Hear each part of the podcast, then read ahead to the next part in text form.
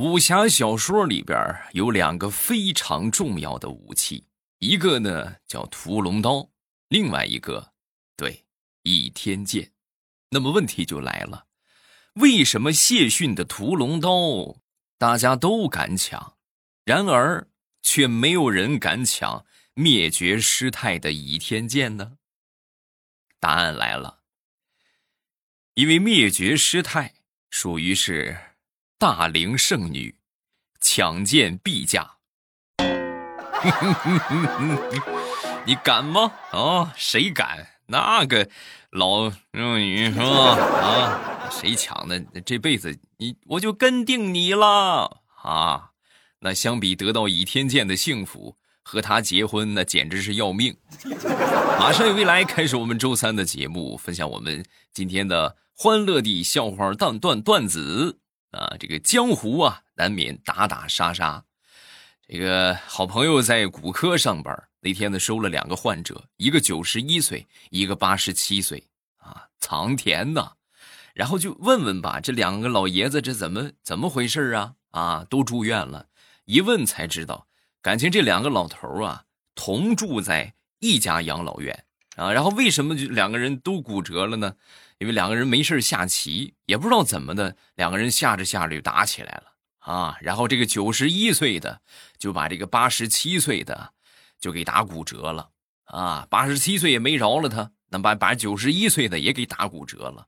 这九十一岁这个年龄确实太大了，这骨头也脆，是不是？然后呢，挺严重的啊！最后呢，被送来的时候啊。两个人仍然是争吵不休啊！都躺在担架上了，都啊，都躺在病床上了，还互相叽叽喳喳的对骂，是吧？比划着还要跟对方打架。你们想想那个画面，哎呀，老精彩了！如果再配上时下比较火热的马保国先生的配音，对不对？年轻人不讲武德，希望你好自为之。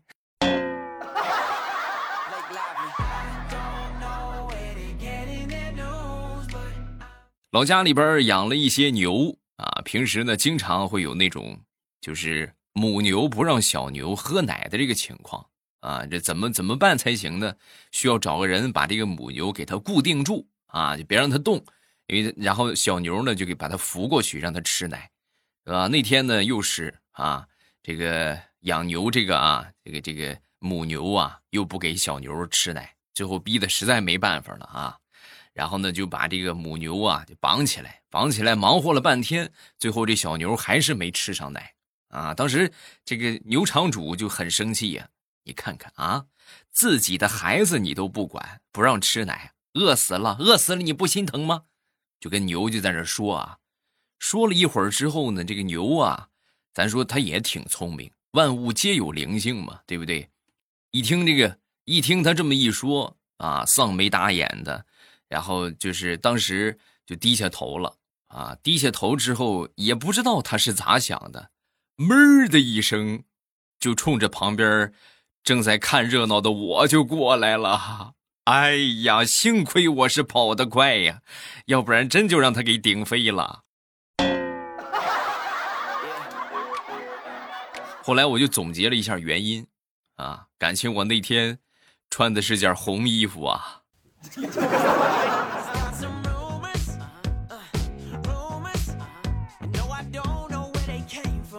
好多人都在朋友圈里边发那种中大奖的图片啊，然后呢就是恶搞一下嘛，我看着比较有意思，然后我也准备发一下，然后我一发之后呢，这个万万没想到啊，就从网上 copy 的图片啊，我一发之后，哎呦，瞬间朋友圈啊、电话、微信都炸了，嗯。首先是家里打来电话啊，我这个二叔准备盖房子，哎呀，大侄子呀，加盖两层房子啊，这现在房子不大够住的，说盖两层啊，你看这个天天是吧，也没有什么钱，你你支援你叔一部分呐，啊，没一会儿我舅又给我打电话，哎呀，孩子啊，这个舅啊想去跑个长途车，是不是多少给家里边补贴个家用？这长途车呀。呃，还差个十万八万的啊！你看，你给你舅补贴补贴呀。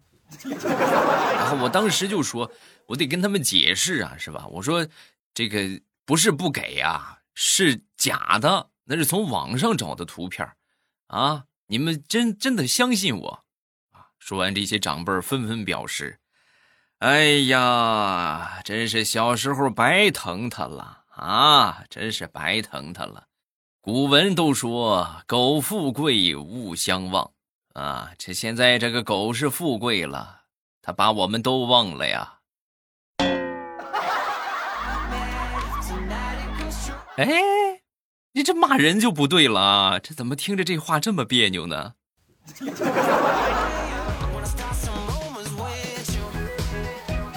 前两天为了庆祝我们结婚五周年，很少下厨房的我，特意呢炒了几个菜啊，然后等我媳妇儿忙完回家之后呢，然后这个给她一个惊喜啊。回到家之后，我媳妇儿一看，哎呦，当时确实很惊喜啊。哎呦，我的天，老公，你竟然会做饭了！哦呦，我说那今天咱们结婚纪念日呢，必须得有点仪式感啊！说完之后，我媳妇儿当时就把灯给关了，然后点起了一根蜡烛，还开了一瓶红酒。呵，你看，还是我媳妇儿比较懂浪漫啊！然后我就问她，我说媳妇儿还是你浪漫？说完，我媳妇儿就说，浪漫不浪漫的不重要。啊，重要的是，我看你做的这些饭呐，哎呀，你看你这个几个菜啊，有一个是不焦不糊的吗？嗯，你让我开着灯怎么能吃得下去啊？就这样吧，啊，凑合着闭着眼吃，啥事也没有了。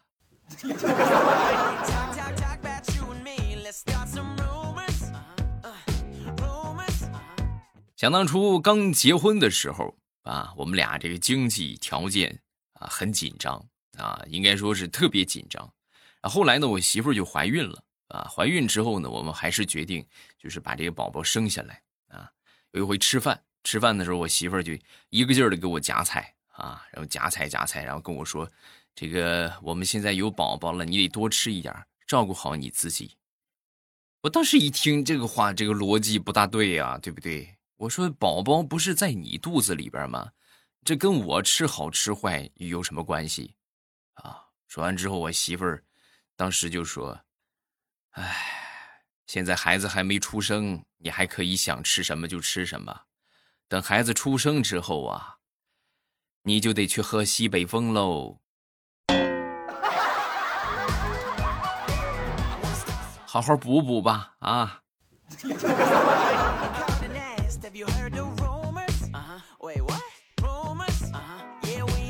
前两天去参加一个好朋友的婚礼啊，然后到了闹洞房这一个环节啊，从被窝里边拿出了一个蛇皮袋子啊，把这蛇皮袋子这里边东西撒出来啊，撒出来之后铺到床上，红枣、花生、桂圆、瓜子嘛，是吧？早生贵子啊！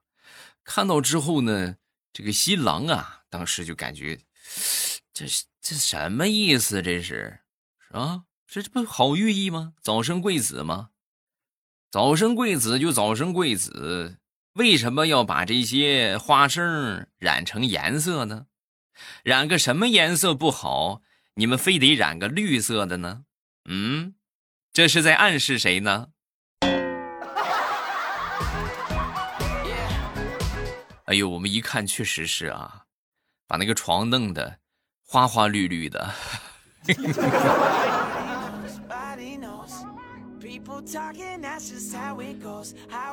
说我媳妇儿吧，我媳妇儿的一个闺蜜啊，一直在减肥啊，靠控制食量在减肥。那天呢，中午食堂吃饭啊，吃了一碗之后，平时他就吃一碗，准备盛第二碗的时候，我媳妇儿一看他不减肥吗？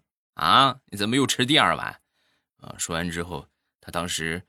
是吧？狠狠的盛了第二碗饭，然后跟我媳妇儿就说：“你不知道今天情况不一样，今天下午要召开专项的整顿会啊！我要是不吃饱点儿，哪来的力气和他们吵架？嗯，加个鸡腿加个鸡腿啊！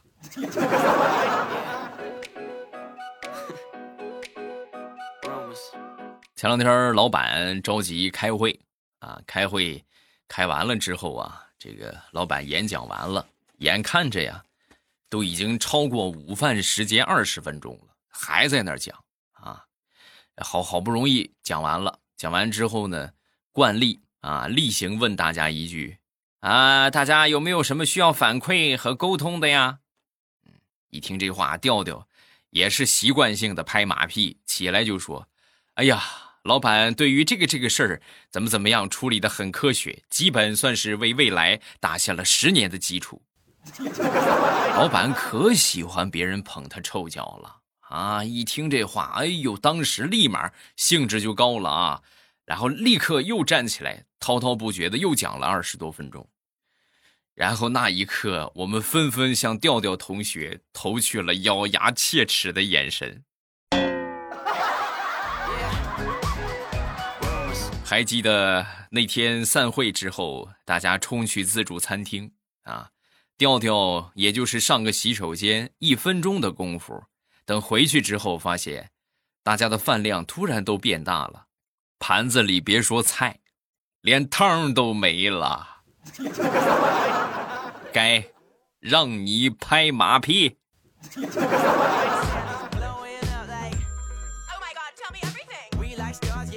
那天下班回家，刚进门，我闺女就跟我说：“爸爸，你看，这是我给你留的桃哎呦，你谢谢宝贝儿啊！嗯，爸爸你吃吧。我一看我闺女拿的那个桃这已经被她啃了好几口，放到屋里边氧化的都发黄了啊！我正愁着我从哪儿下口的时候，然后我闺女一个没拿住，扑噔一下桃掉地上了，紧接着小家伙立马捡起来。吃啊，爸爸，你快吃啊！爸爸不怎么喜欢吃桃，嗯。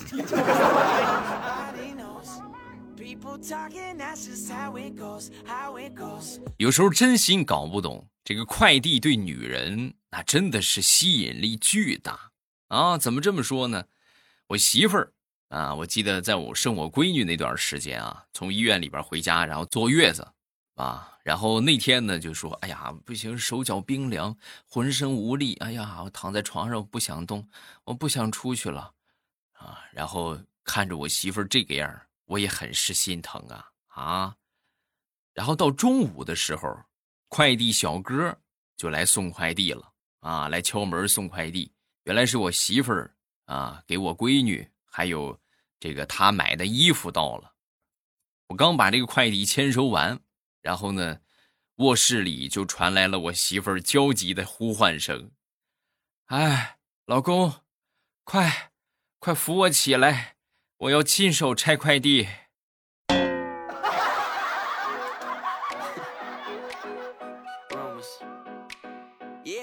好朋友给了我几张游乐园的门票。啊！我一想，我这都一把年纪了，是不是在玩这个游乐园不大合适了？然后我就准备领着孩子去啊。一想领谁呢？啊，最后想了想，领着小侄子还有我闺女一块去吧。正玩的开心呢，啊，准备回家的时候啊，然后我突然就感觉，哎呦，肚子疼啊，传来一身的冷汗。当时啊，哎呀，在地上就是坐着，哎呦，好难受。躺着起就起不来了，感觉。然后我这个小侄子一看，当时很难过，就哭起来了啊，就抱着我大声的就哭 啊，叔叔你不要死，你不要死！哎呀，你这是多盼着我死啊啊！然后当时就是哎呦，各种委屈都来了。哎，平时你抢我零食啊，我都我不嫌弃你了啊。一想，哎呦，还小家伙还真挺温暖，是不是？关键时刻，还真是能挺身而出啊！我当时很虚弱的跟孩子就说：“没事啊，孩子啊，叔叔不会死的，放心吧。”啊，刚说完，我闺女说话了：“哎呀，爸，你吓死我了！不死就好，不死就好。你要是死了，谁开车送我们回家呀？”刚说完，小侄子又补了一刀。对呀，就是啊，就是。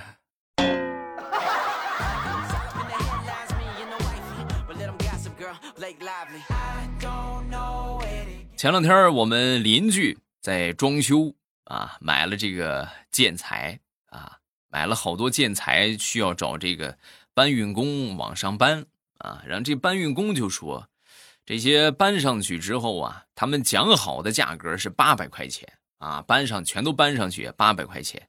结果呢，人家搬运工搬到一半不搬了，就非得再加八百，没有这样的啊！这做生意啊，就干什么讲究个诚信是吧？哪有这半路要价的？呃，正好我就看见了，我就碰见了。我说不惯他们这些臭毛病啊！他不是搬了一半吗？你们不是商量的八百吗？给四百让他走人，剩下的找别人搬不就完了吗？哎，这老罗一听是吧？我这我这邻居一听是哈，然后就把他们。就赶走了啊！赶走之后呢，老罗当时就想：“哎呀，这找从哪儿去找人呢？”想着想着，他就看到我了。哎，你这不正好没空吗？给你四百块钱，你帮我搬上去。哎呀，我这个天哪！你说又不好反驳他，是吧？哎，腰酸背疼腿抽筋儿，和老罗一块儿。搬了将近三个小时，才把这些东西都搬完啊！很光荣的挣了四百块钱。不管这么说吧，是不是？最起码有了小金库了啊！很开心的拿着这四百块钱，我就回家。万万没想到啊，刚进门就被我媳妇儿给没收了。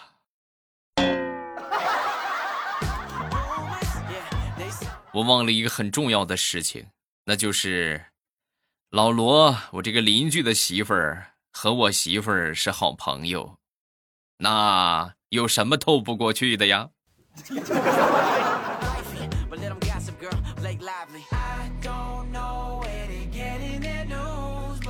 说，我一个单身的好同事啊，那天就跟我说：“哎呀，说现在这个女的呀，都太物质，相亲就直接问有房没有，有车没有，存款多少。”正好那天我们一个女同事啊，跟他就说：“哎呀，你看你这没有对象，我给你介绍个对象吧。我一个好闺蜜，把好闺蜜介绍给你吧。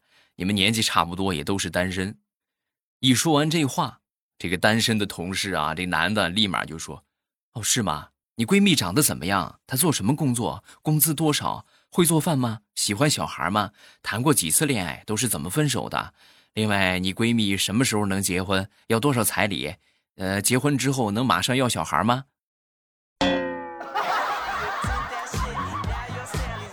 就这么喋喋不休的说了五分钟，五分钟之后，我这个同事受不了了，然后就跟他说：“哎呀，我好像是记错了，我这个闺蜜好像是有对象了，哈哈哈，我记错了，我记错了。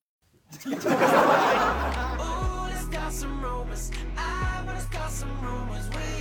来看一看评论。首先来看第一个，叫大方无语。欧巴五千减八等于四四九二。为啥不用计算器算好再录段子的？我说的是四四九二吗？四九九二啊！对不起啊，我算错了。哎呀，好尴尬呀！还有关于欧巴的问题啊，就觉叫未来欧巴合适吗？是不是以后准备改成什么呀？呃，李雨雨说：“取决于你听众的年龄，也是哈。如果说都是七老八十的，那就就得管我叫未来弟弟，是吧？未来小侄子。嗯，我都是是吧？二十来岁那叫欧巴可以啊，或者说三十岁左右，对不对？如果说是这个更年轻一点的小朋友，那有点未来叔叔啊，再小一点未来大爷。”这么说的话，叫欧巴还能叫上几年啊？秦杰是不是长得帅，几岁都是欧巴？这个标准就很难定了，是吧？我自己觉得很帅，可是他们都说我不帅，那你说问题出在了哪里？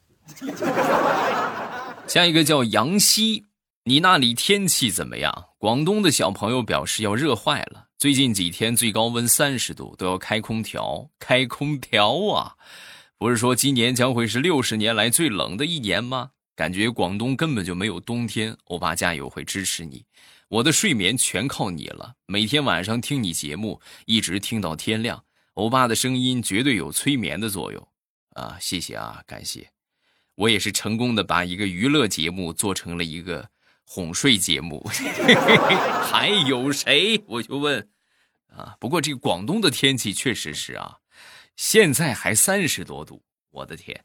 虽然我们现在屋里也差不多三十多度啊，我们现在已经供暖了啊，北方已经开始供暖了，东北早就供暖了啊。我们屋里的温度目前是二十五度啊，你永远想象不到，我是光着膀子穿着裤衩子在给你们录节目啊，也是很热。但是外边的话，马上就零下了啊，这这两天的话，最低温已经是零下了啊。一想你们还三十多度，我的天哪！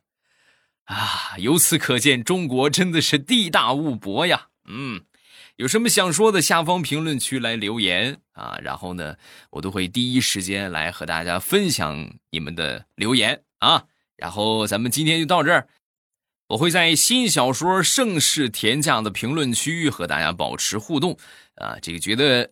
这个段子不够听的，可以去听小说。小说呢是每天更新五章啊，每天更新五章啊，一天五章的话，差不多是一个小时，每天都有一个小时的节目，大家可以听到啊。你们可以每天听到我的声音一个小时啊，所以说呢，一定要记得去点上订阅，点我的头像进主页，然后呢有一个专辑叫做《盛世田价》，你就看到了，点进去，然后把它点上订阅。啊，这样呢，你就不会迷路了啊！好了，今天咱们就到这儿，我在盛世田家等着你的互动，记得来撩我哟。喜马拉雅，听我想听。